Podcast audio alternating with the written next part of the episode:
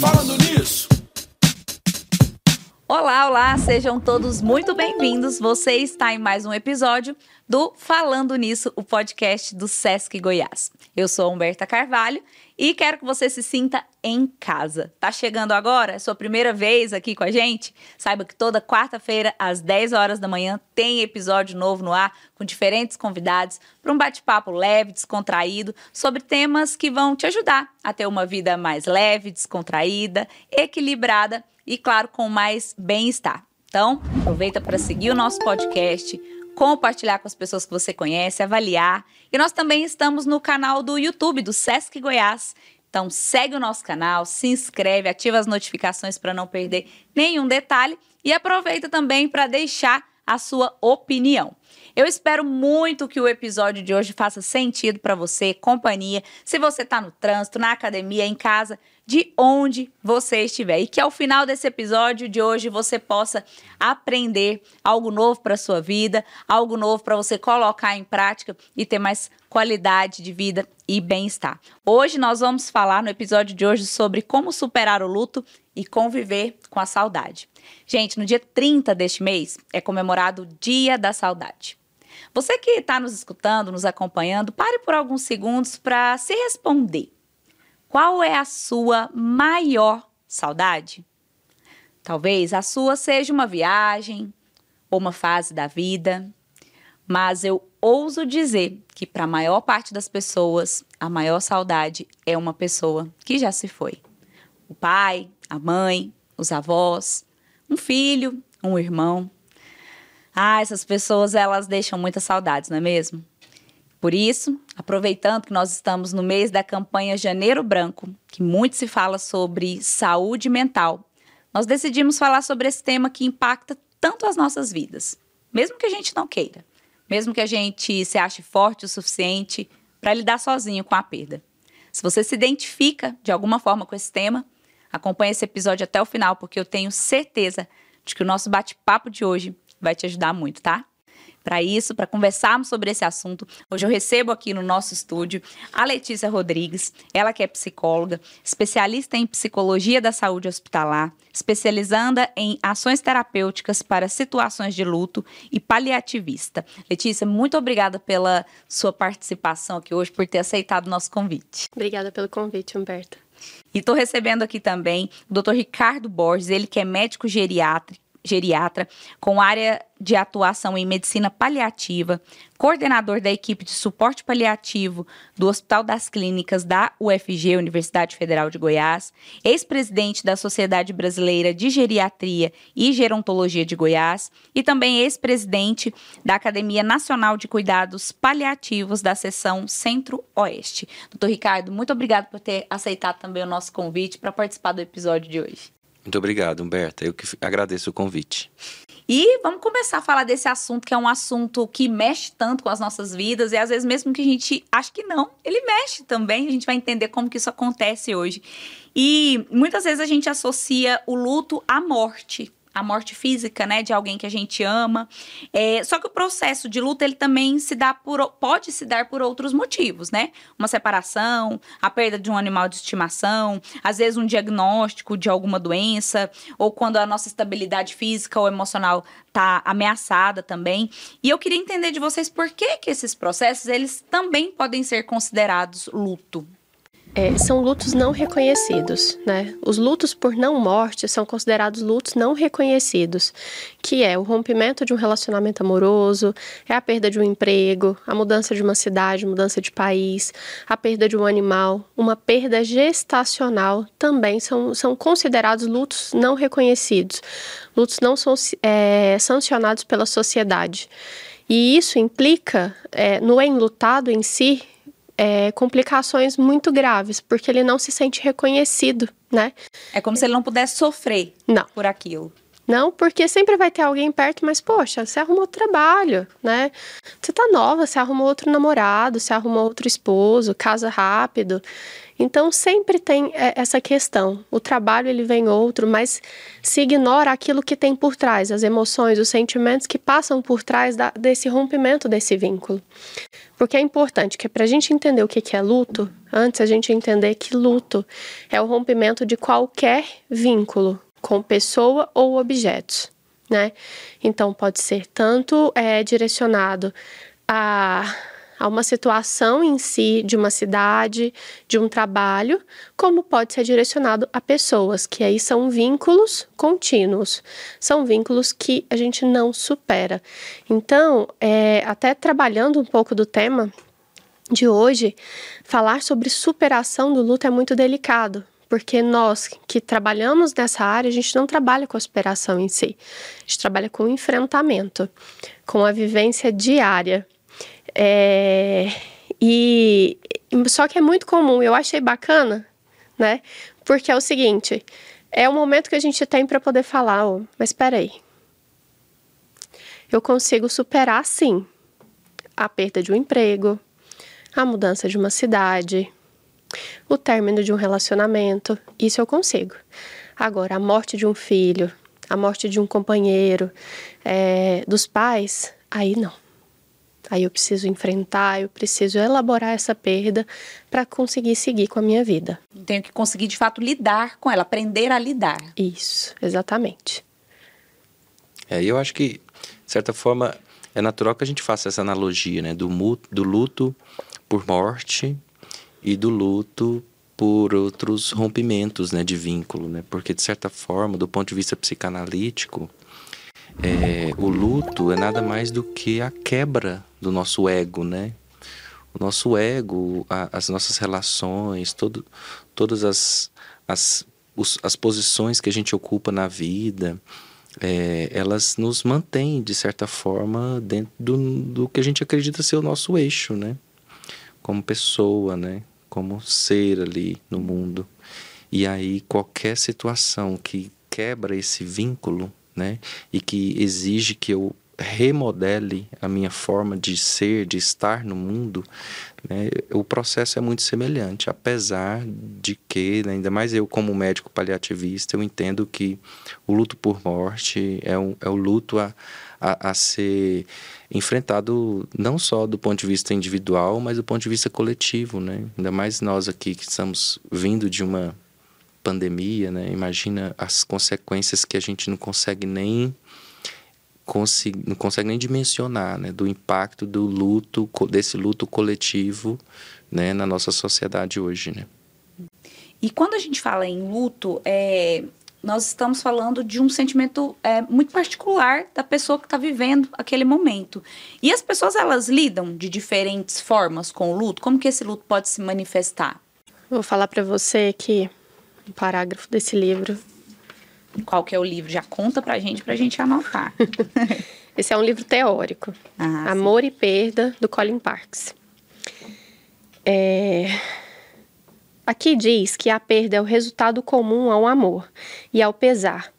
É o preço que temos que pagar, como padrões de apego que influenciam os padrões de luto.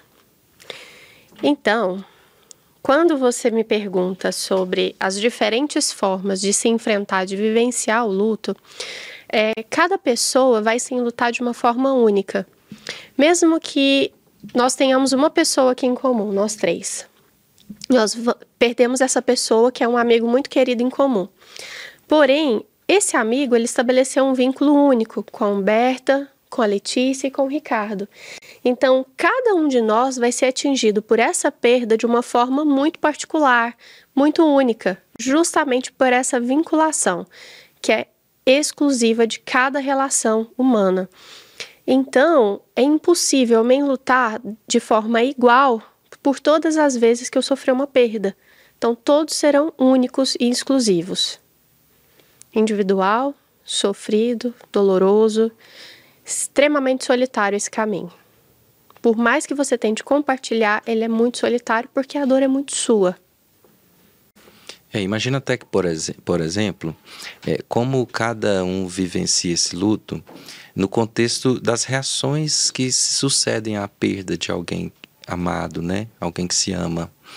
Muitas pessoas, por exemplo, manifestam muitas reações de raiva. Vamos supor, por exemplo, eu sempre trago para o meu lado médico, como médico uhum. paliativista, né? eu cuido de pacientes com doenças graves e avançadas e que ameaçam a vida. Então eu vejo muito esse movimento dentro da dinâmica das famílias dos pacientes. Aqueles familiares que, por exemplo, aproveitaram o tempo da doença para restabelecer vínculos perdidos, para pedidos de perdão, para tempo de mais qualidade, aquelas pessoas tendem a vivenciar algumas fases do luto com mais tranquilidade. Existe uma reação muito comum ao luto que é a raiva. E muitas vezes essa raiva pode ser direcionada a situações que aconteceram antes da pessoa morrer, como por exemplo, não ter feito algum determinado exame, não ter buscado um outro tipo de recurso. O e si, né?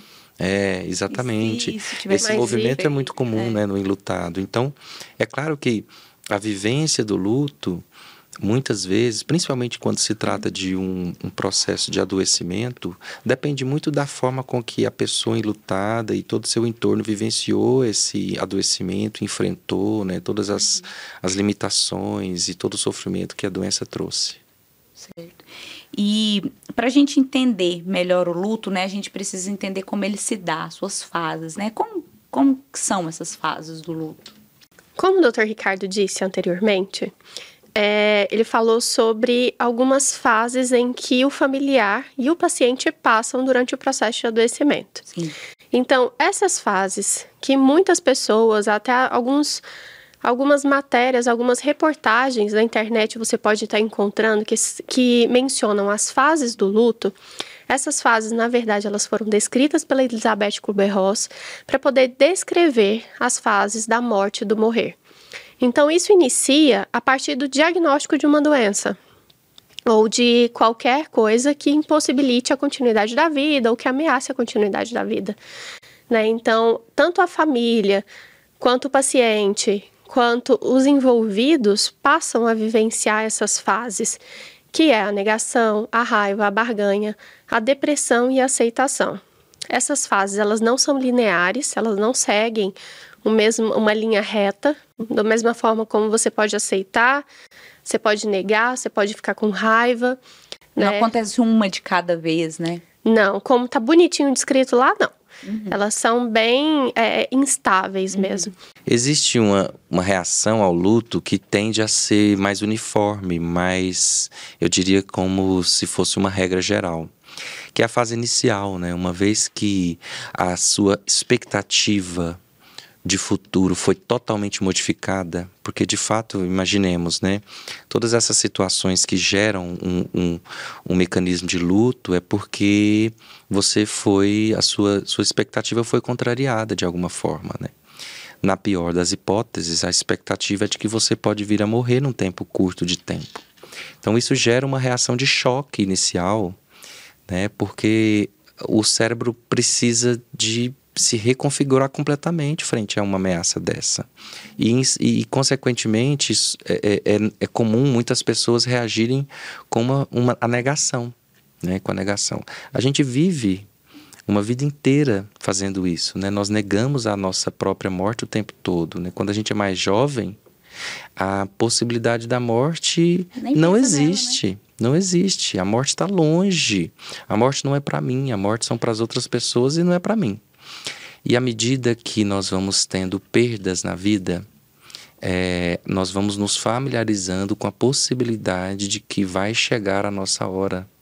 Então, o luto, enfrentar o luto por perdas, né? Perder os avós, perder os pais, perder os amigos, faz parte de um preparo para que nós também lidemos com a nossa própria finitude. Então, o, o luto é muito complexo, né? Porque de certa forma ele é didático nesse sentido. É, só quando a gente consegue ter é, a expectativa, da, a perspectiva da morte mais palpável, é que a gente começa a tomar algumas decisões que são importantes e que vai evitar com que a gente fique mais frustrado no final da vida, né? E falando nisso, que tal descontrair um pouco e curtir o melhor da arte com a cultura do Sesc Goiás? Cultura é um dos pilares do serviço social do comércio e por isso você sempre pode contar com uma programação cultural de qualidade em nossas unidades. Tem apresentações culturais de diferentes gêneros, para diferentes idades e para toda a família. Tem cursos, oficinas semestrais, de férias, além de diversas ações nas nossas bibliotecas. Quer saber mais e se programar? Acesse sescgo.com.br e se informe sobre tudo que o SESC oferece quando o assunto é cultura. Doutor Ricardo e Letícia, é, vocês explicaram aí pra gente, então, que não existe, assim, uma fase certinha. Ah, é, vou viver isso, aquilo e aquilo, até é, aprender a lidar é, com o luto. É um processo. E, assim como cada um vive o luto de uma forma, o tempo de luto também é diferente de uma pessoa para outra? Sim. Porque quando eu levo em consideração que é um processo único, individual, eu posso esquecer esse tempo cronológico, que é o tempo do Cronos, né? Que é o tempo da folhinha. Então, já passou um mês, né? Você tá assim até hoje. Até hoje as roupas estão no guarda-roupa. Tira essa aliança, né? Desfaz o quartinho do bebê. É mais ou menos assim. Então, cada pessoa tem o seu momento, tem o seu movimento único de conseguir se desdobrar, né, para poder enfrentar e vivenciar o momento dia após dia. Então, dentro do consultório, eu costumo dizer assim muito para os meus pacientes: é um dia após o outro. Hoje eu consegui, amanhã talvez não. E dentro desse processo de luto, um, uma analogia que a gente usa muito é a questão de uma de uma é, é montanha russa. Então tem momento que eu vou estar por cima, tem momento que eu vou estar por baixo, tem momento que vai dar um looping, tudo vai virar de cabeça para baixo.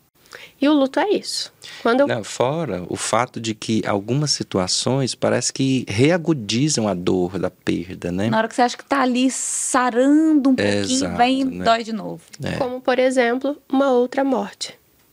Uma outra perda por morte de uma pessoa próxima ou de alguém que tenha é, é, uma perda semelhante à sua. Seja perder um companheiro, a mãe também, então você se solidariza. Naquilo, né?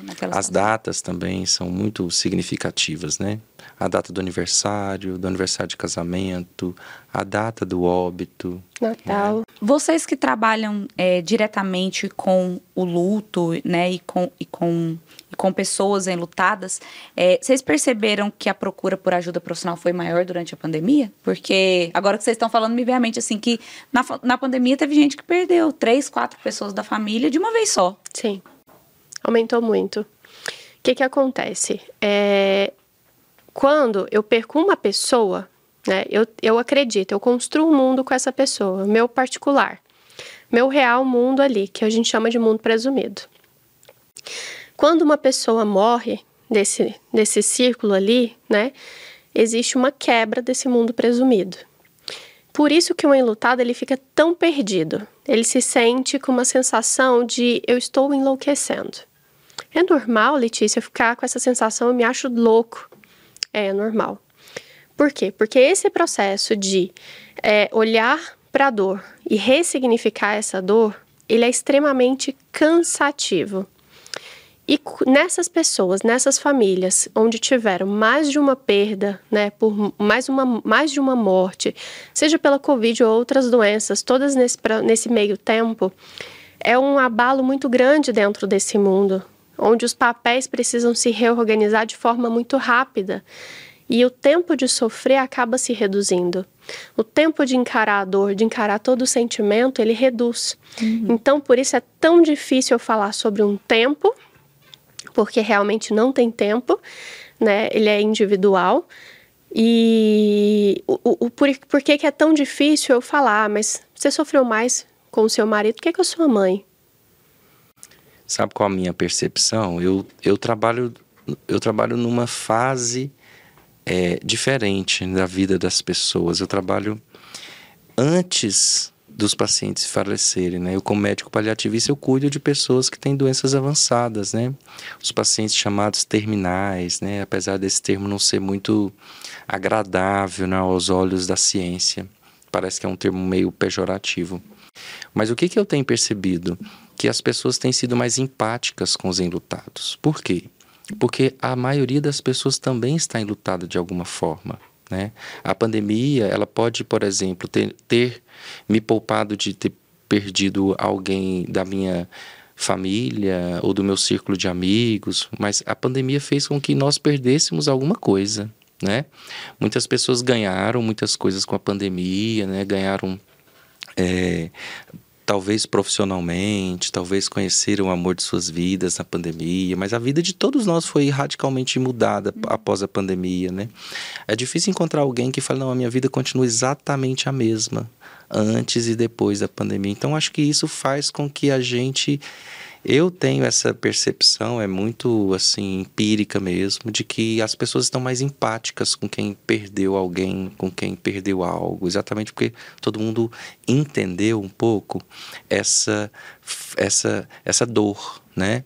E também todo mundo de certa forma, em algum momento, se angustiou com medo de morrer. E isso também faz com que a gente consiga entender essa dor do outro. E falando direto com a pessoa, né, que às vezes está nos escutando agora e está vivendo esse processo de luto, o que, que essa pessoa não tem que fazer? E aí você pode me perguntar assim, como assim, Humberta? Né? O que, que essa pessoa não tem que fazer? Porque às vezes a pessoa acha que ela precisa fazer alguma coisa. Ela precisa sair de casa, ela precisa viajar, ela precisa desfazer das roupas. E ela pode estar nessa cobrança para viver logo essa, entre aspas, né, superação, mas ela tem que tomar consciência de que ela não precisa fazer aquilo. Então, se vocês pudessem enumerar assim pra gente, o que, que essa pessoa não precisa fazer para ela acalmar o coração? Respira. Se tiver vontade de chorar, chora. Se tiver vontade de ficar deitado, fique. É... Se não tiver vontade de fazer nada, não faça. Respeita o seu momento, respeita o seu movimento.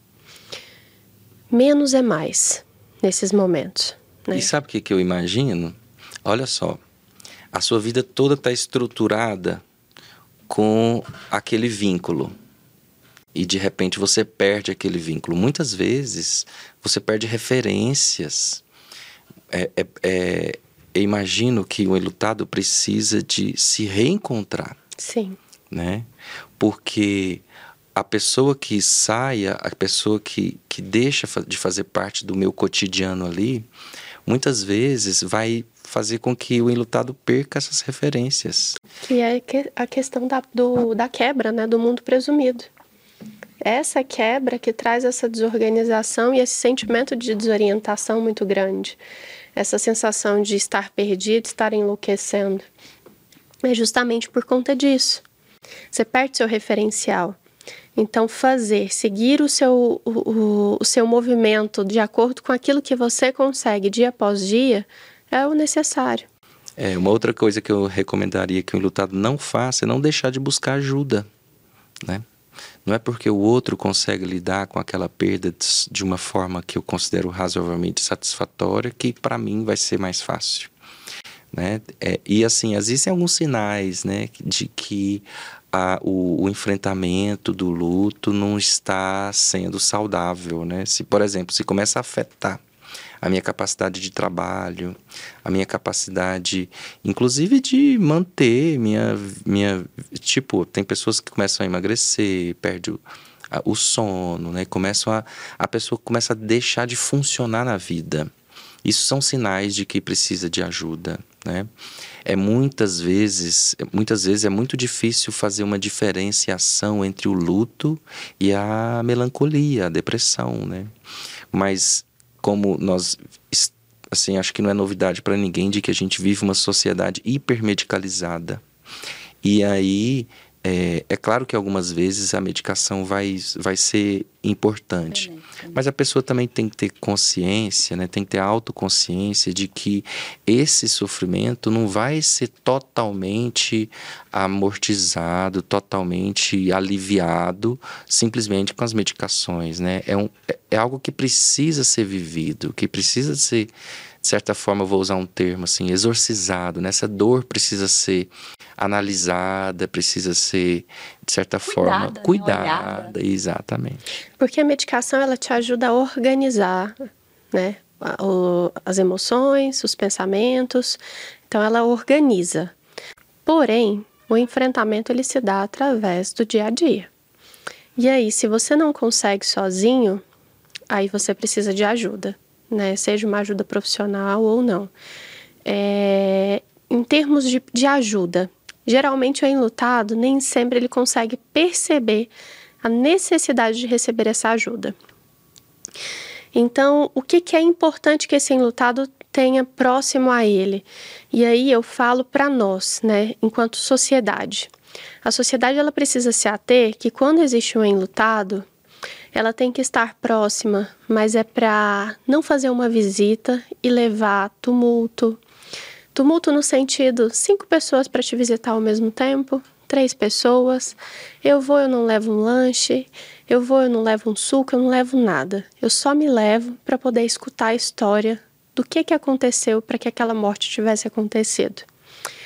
Isso vai trazer um certo movimento dentro da casa para o enlutado que não é saudável, porque ele vai reviver tudo que aconteceu. Isso não é legal, porque é cansativo, porque é, ele vai entrar em contato pela centésima vez, né? Já repetiu essa história várias vezes e aquela pessoa, ele tá, às vezes, está ali visitando ele por apenas curiosidade. Então, se quer visitar o enlutado, a dica é: leva um lanche. Se a louça tá para lavar, lave a louça. Sabe se tem alguma conta que está vencida? Uma conta de água, uma conta de luz. Então essa rede de apoio ela deve atuar como uma alerta de proteção ao enlutado mesmo. E isso nós estamos falando de perdas é, por não morte trágica, porque aí é, a morte trágica ela já implica num processo, lutos por morte violenta já implicam num processo um pouco mais complexo. É, então essa rede de apoio ela deve intervir ali como uma forma de sustentar e suportar essa pessoa, esse enlutado, né, diante dessa ausência e observar: será que está caminhando saudável? Será que não está? Será que é hora de procurar um médico? Será que não? Um psicólogo? O que, que essa pessoa realmente precisa? É, é isso aí. Eu acho que a fala da Letícia traz uma ideia do quanto o luto é heterogêneo, né? Em alguns momentos aí, algumas dicas que a Letícia deu me faz crer que é, são dicas importantes para aquele luto agudo, né? Aquela, aquela fase em que a pessoa está absolutamente dilacerada pela dor da perda, né? É, e aí eu queria fazer uma citação de, de uma, um livro que eu acho muito interessante. Quem quiser se aprofundar, assim, do ponto de vista até da literatura, não é um livro científico, não. O livro chama A Ridícula Ideia de Nunca Mais Te Ver. É uma escritora espanhola chama Rosa Monteiro. Nesse livro ela fala da dor dela de ter perdido o marido por câncer e faz uma analogia com a dor da Marie Curie, que foi aquela cientista que descobriu a radioatividade e que perdeu também o marido por um acidente trágico. E aí ela fala da importância de falar né, sobre a dor. Ela diz assim: a verdadeira dor é indizível.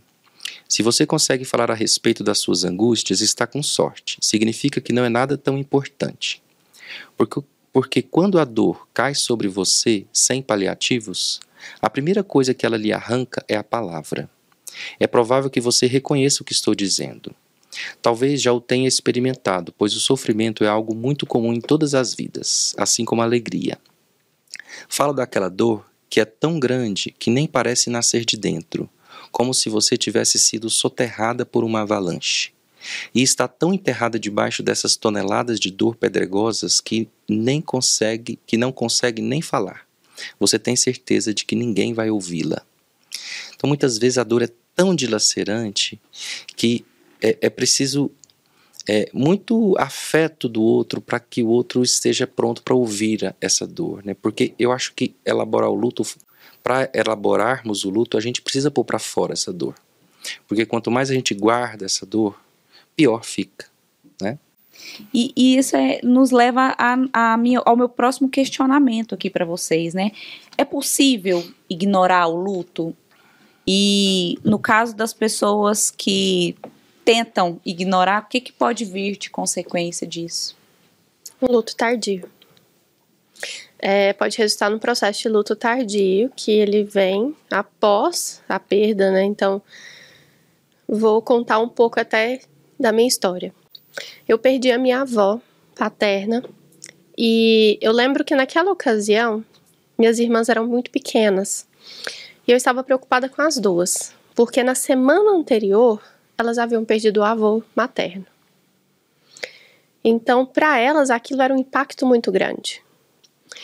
Eu preocupada com meu pai, preocupada com elas, eu acabei ficando ali por conta.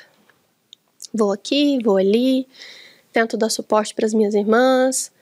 Meu pai irritado comigo porque toda hora levava alguma coisa para ele, né? E isso já tem mais de 10 anos. É... Nesse momento, o que, que aconteceu? Eu guardei a minha dor. Então parece que eu não entrei em contato. Até que umas duas semanas e meias depois, eu peguei o meu celular e tô lá olhando. Aí uma foto. Uma foto da minha avó, nós no almoço com meu pai. Na hora que eu olhei aquela foto, a ficha caiu. Eu falei, putz, nunca mais vou ver minha avó. E agora? E é tão interessante porque vem a dor da perda, mas também vem aquela aquela culpa. Por que que tô sentindo essa dor só agora? Né? E vem assim, vem dilacerando, vem te derrubando, porque é, é, ela vem de forma muito intensa, desproporcional, por conta do tempo que se passou, que é como se eu tivesse entendido ali naquele momento, recebido a notícia ali naquele momento, sem muito o que fazer. Então eu precisava entender, viver eu lembro que no dia eu liguei para minha tia, conversei muito com ela e consegui me acalmar um pouco. Aí sim que o processo foi ali começar para mim. Algumas pessoas entram nesse processo de luto, né, de forma muito mais tardia. Às vezes precisa vivenciar uma nova perda para entender que aquele, aquele momento, aquela dor que ela está vivendo ali agora, diz muito mais sobre aquela perda primária que está lá anos atrás do que essa de agora. Então, e do ponto de vista da, das doenças mentais, né, as, as perdas, é, as perdas vitais, né, elas são grandes marcadores de, de adoecimento. O que, que eu estou querendo dizer com isso? Eu trabalho com, com, com pacientes idosos, né, sou geriatra. E existem alguns eventos que são muito marcantes e que têm uma capacidade de desencadear um quadro depressivo ou outro transtorno psiquiátrico no futuro. E perder o cônjuge, é, perder os pais e perder os filhos, principalmente, né, são grandes deflagradores de, de doenças mentais, né. Aposentadoria. A, aposentadoria também é um outro grande marcador. Então, é, na velhice, esse somatório de perdas que a vida vai trazendo pode culminar numa doença mental, principalmente no transtorno depressivo. Tanto é, por exemplo, que as estatísticas, as estatísticas mostram que os idosos são os grupos mais vulneráveis ao suicídio. Né? Exatamente porque essa história de perdas também colabora, né? a perda do, do trabalho também colabora. Então, são, existem grupos que precisam ser olhados com muito mais cuidado, exatamente porque estão mais vulneráveis a adoecimentos. Vocês que trabalham é, diretamente com pessoas que é, têm doenças graves, é, lidando com esses pacientes, com as famílias, vocês poderiam dizer se existe uma forma de se preparar para o luto? A quebra do tabu, né? A morte ela é, faz parte do ciclo natural da vida. Viver de forma plena, intensa com seus sentimentos, com as suas emoções, dentro das suas relações, é muito importante para entender esse processo. É, e não ficar naquela ilusão assim de que eu sou eterno, minha mãe é eterna, minha avó é eterna, todos são. Não somos. E desde, que, desde o momento que nós fazemos isso, desde a concepção né, do ser humano, desde a criança, ensinar para a criança que a vida é um ciclo. Você nasce, cresce, reproduz e morre. E isso vai ser com todos. Aí a criança pequenininha, seu filho de três anos, vira para você e fala: Mas mamãe, você vai morrer um dia? Vou. e eu? Também. Vai também. mas eu não sei o dia, não sei como, não sei onde, não sei quando. Entende? É, eu, eu gostaria de, dar, de ter uma solução, sabe? De ter uma resposta, assim. Será que tem como a gente se preparar para o luto, né? É, mas nós somos programados para fugir da morte. É, é, é humano. Né? A gente só se, se fez como espécie, inclusive, porque a gente luta pela nossa própria sobrevivência o dia inteiro.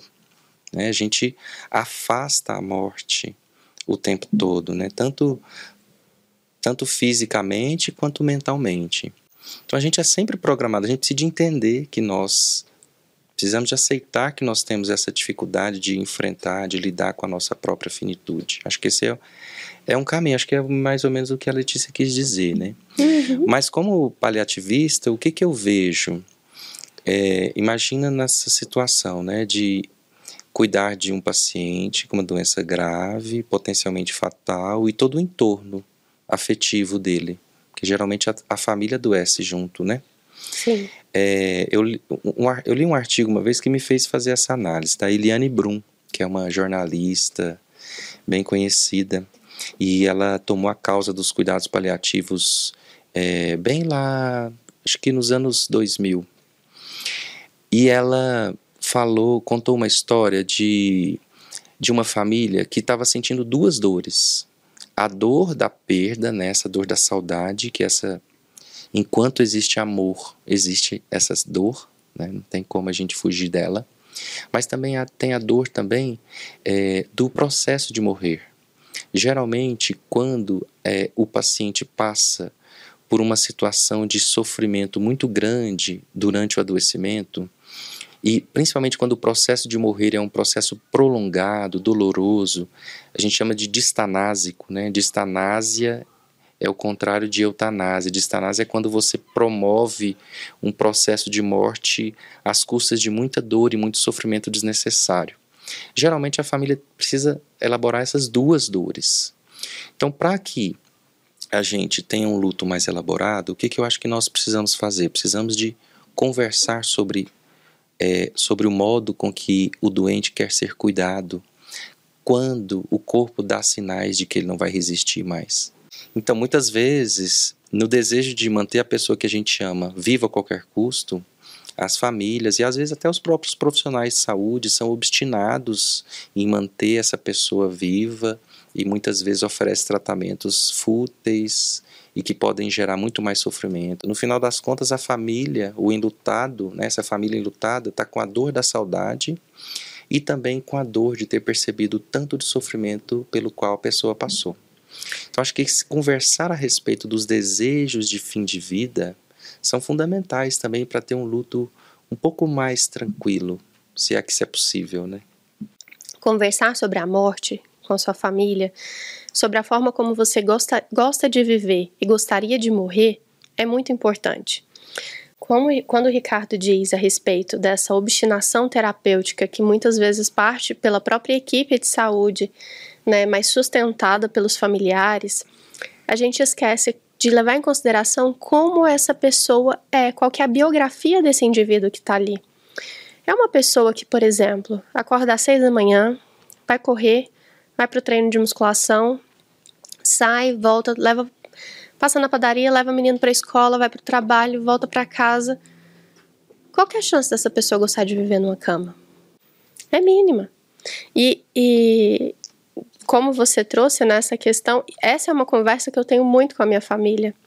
Trabalhei muitos anos em assistência de home care e as famílias, né, pacientes, é, de pessoas internadas dentro seu, das suas casas, as famílias inteiras mobilizadas ali, se reorganizando para poder cuidar daquela pessoa, daquele indivíduo que perdeu tudo da vida dele. Ele está li, literalmente sobrevivendo.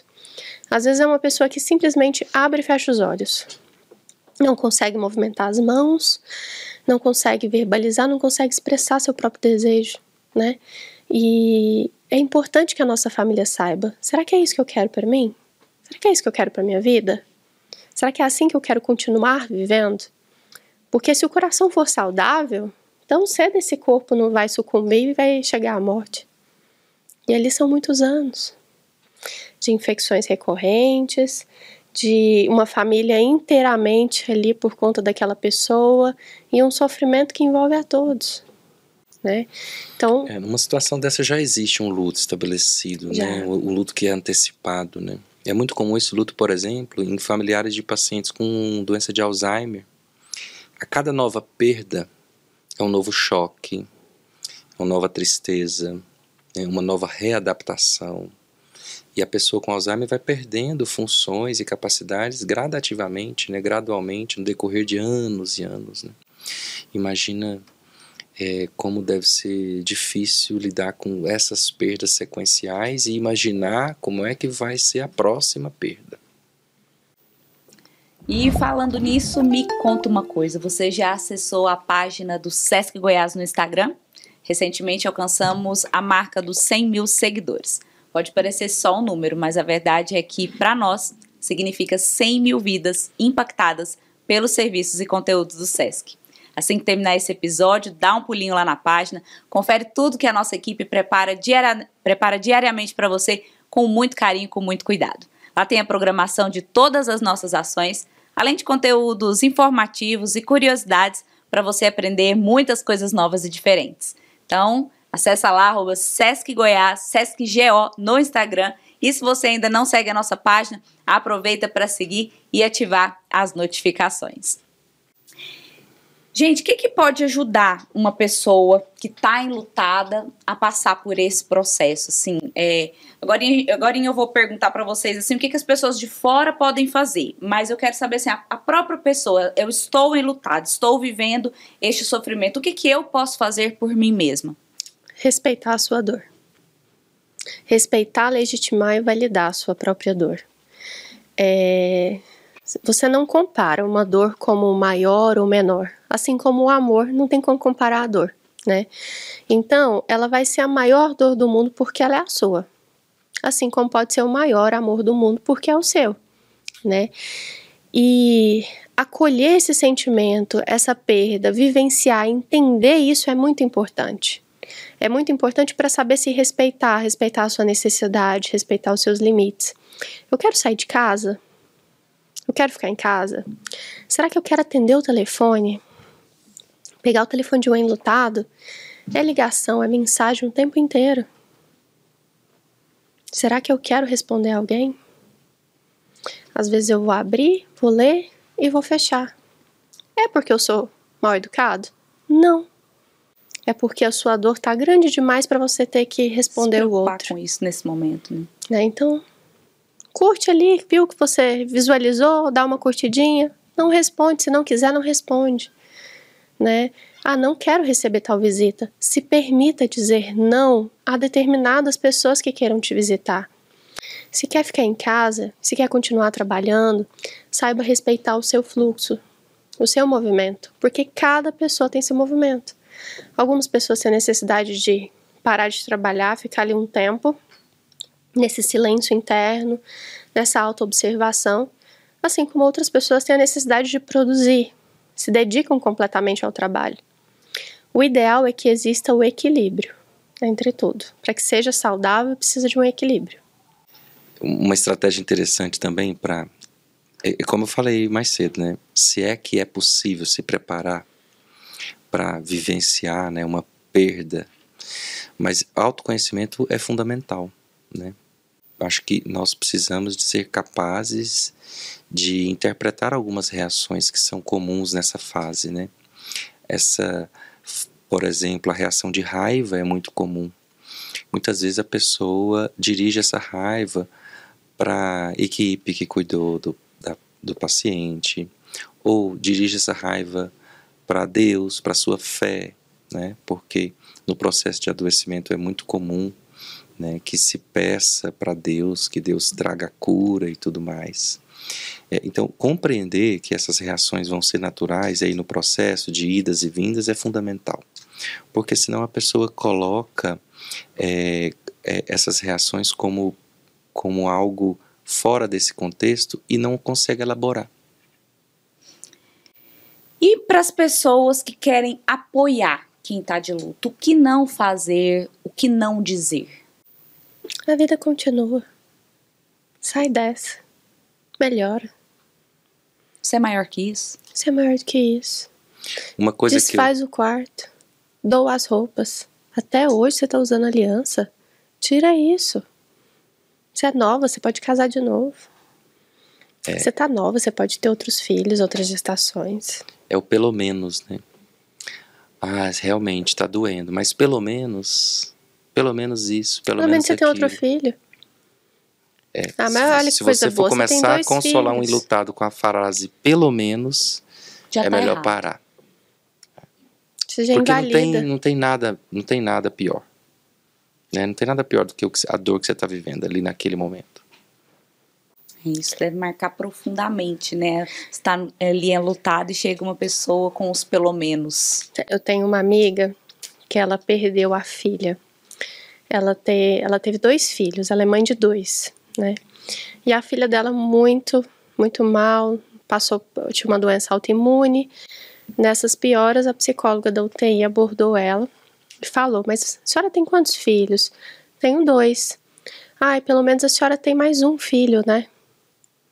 Ela falou, ela falou, Letícia, eu queria matar aquela menina. Eu juro pra você. Como que ela fala isso pra mim? Né? Então, até hoje você tá chorando, porque o enlutado ele tem gatilhos. Então, às vezes, assim, depois de dois, três anos, pode ter algum gatilho, ele começa a chorar. Ele começa, ele se emociona, ele recorda de alguma coisa, né? E tá tudo bem, se respeita. Então, se você não tá entendendo aquele processo, não fala nada. Oferece um abraço, oferece uma água. Menos é mais.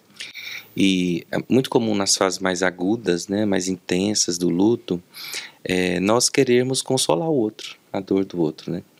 Só que a gente se esquece que a escuta, muitas vezes, ela é mais terapêutica do que a fala, né? Você está ali presente e ouvindo, mas ouvindo com atenção mesmo o que o outro tem para dizer, é terapêutico? Esse texto que eu falei exatamente, né? Porque a pessoa, a dor é tão grande que a palavra foge. E muitas vezes é só a palavra que é capaz de me ajudar a elaborar toda essa dor. A minha, não a sua. É a do porque, enlutado. é porque exercer o silêncio exige também do outro, do que não está enlutado, mas do que está ali no papel de consolador, também lidar com a própria dor, né? De estar ali tendo que consolar, né? aquele constrangimento, muitas vezes ouvir coisas que já ouviu várias vezes, né? Então, o outro também tem que estar preparado para enfrentar o incômodo do silêncio. Então fica aí as orientações para você que tem que apoiar alguém que está em luto, é, alguém próximo, alguém que você quer bem. Então volta aí um pouquinho o áudio, anota tudo que você não deve dizer e o que você tem de orientações aqui nesse episódio de hoje para ajudar essa pessoa que está enlutada. Nosso bate-papo de hoje está chegando ao final, uma pena, um bate-papo muito legal, tenho certeza de que muito aprendizado para quem está nos acompanhando, para nós. E para finalizar, eu quero propor um desafio para vocês. Queria que vocês compartilhassem com a gente uma frase, uma expressão que vocês gostam e contar para a gente por que, que vocês gostam. Um de cada vez, sem brigar. e aí é um desafio. É um belo desafio, não tem nenhuma É frase É, pronta. Nenhuma frase pronta, viu? Uma palavra que vocês gostam. Vocês usam no dia a dia, às vezes no consultório, com os pacientes. eu brinco muito com os meus pacientes que tem uma metáfora de uma filósofa do fundo do mar. Ela é azul, que ela diz assim: continue a nadar. Eu conheço essa filósofa. E tem um livro dela que é maravilhoso, né? Da Procurando Nemo, que a Dory, ela, então ela diz, ela te traz para vários vários é, cenários diferentes de conflitos, de problemas, de perdas, de tudo. E ela sempre diz: continue a nadar. Então, independente dos problemas que você tem na sua vida, que você enfrenta no seu dia a dia, continue a nadar, continue seguindo em frente. Para, respira, mas continue. O desenho ele é exatamente isso, né? É, é uma peixinha que está em busca da sua família porque ela se perdeu né? Tem uma doença ali e ela se perde, não consegue lembrar quem são, mas ela lembra de alguns flashes e ela sempre tem esse lema: continue a nadar. E você, doutor Ricardo? Olha, difícil achar uma frase. O que eu gostaria, assim, de trazer, já que a gente está aqui falando de luto e eu, mais uma vez, no papel de médico paliativista, né? Se você já viveu um luto, se você está vivendo, assim, eu sei que a, a Letícia até não concordaria com essa frase, né? Porque o luto sabe-se lá quando é que ele acaba, quando é que ele começa, né? Então, vou ler aqui uma frase desse mesmo livro que eu citei há pouco. Fala assim, ó. Sim, é preciso fazer algo com a morte. É preciso fazer algo com os mortos. Depositar flores, falar com eles, dizer que você os ama e que sempre os amou. É melhor dizê-lo em vida, mas se não, também pode ser depois. Muito obrigada por vocês terem aceitado o nosso convite de estar aqui hoje. Nosso bate-papo foi enriquecedor. Tenho certeza de que quem está nos acompanhando aprendeu muito e vai levar esse episódio para a vida, para praticar na vida, né? Doutor Ricardo, muito obrigada, viu? Eu que agradeço. Um abraço. E se alguém quiser falar com você, tirar alguma dúvida, conhecer mais sobre o seu trabalho, onde que te encontra? Então, eu tenho um consultório particular que eu faço geriatria e medicina paliativa, né? E eu tenho três redes sociais, três Instagrams. O meu pessoal, né, que é DR Ricardo Borges. E eu tenho o Instagram de uma empresa de mentoria clínica. Eu ensino médicos a darem más notícias com empatia. Chama arroba diálogo mentoria clínica. E o meu terceiro Instagram é um que eu escrevo, é, eu publico coisas que eu escrevo a respeito da minha experiência com os pacientes em fim de vida. Chama Notas de um Paliativista. Então fica aí os três arrobas para conhecer o trabalho do Dr. Ricardo. Muito obrigada, viu? Letícia, muito obrigada também por ter aceitado aqui o nosso convite, por ter compartilhado a sua experiência. Eu que agradeço, Humberto, o convite, a confiança e o espaço para poder falar sobre esse tema tão difícil tão. que, que amedronta tanto as pessoas, né? Mas que eu acho que eu e o Ricardo compartilhamos de um amor e um carinho muito grande para poder trabalhar e, e quebrar esse tabu todo. Coisa boa. Se alguém quiser falar com você, tirar alguma dúvida, conhecer o seu trabalho, onde que te encontra? Eu tenho um consultório particular que fica no setor Marista. Goiânia. Goiânia. Uhum. É, e tenho o Instagram, que é o arroba Letícia Rodrigues PSI. PSI.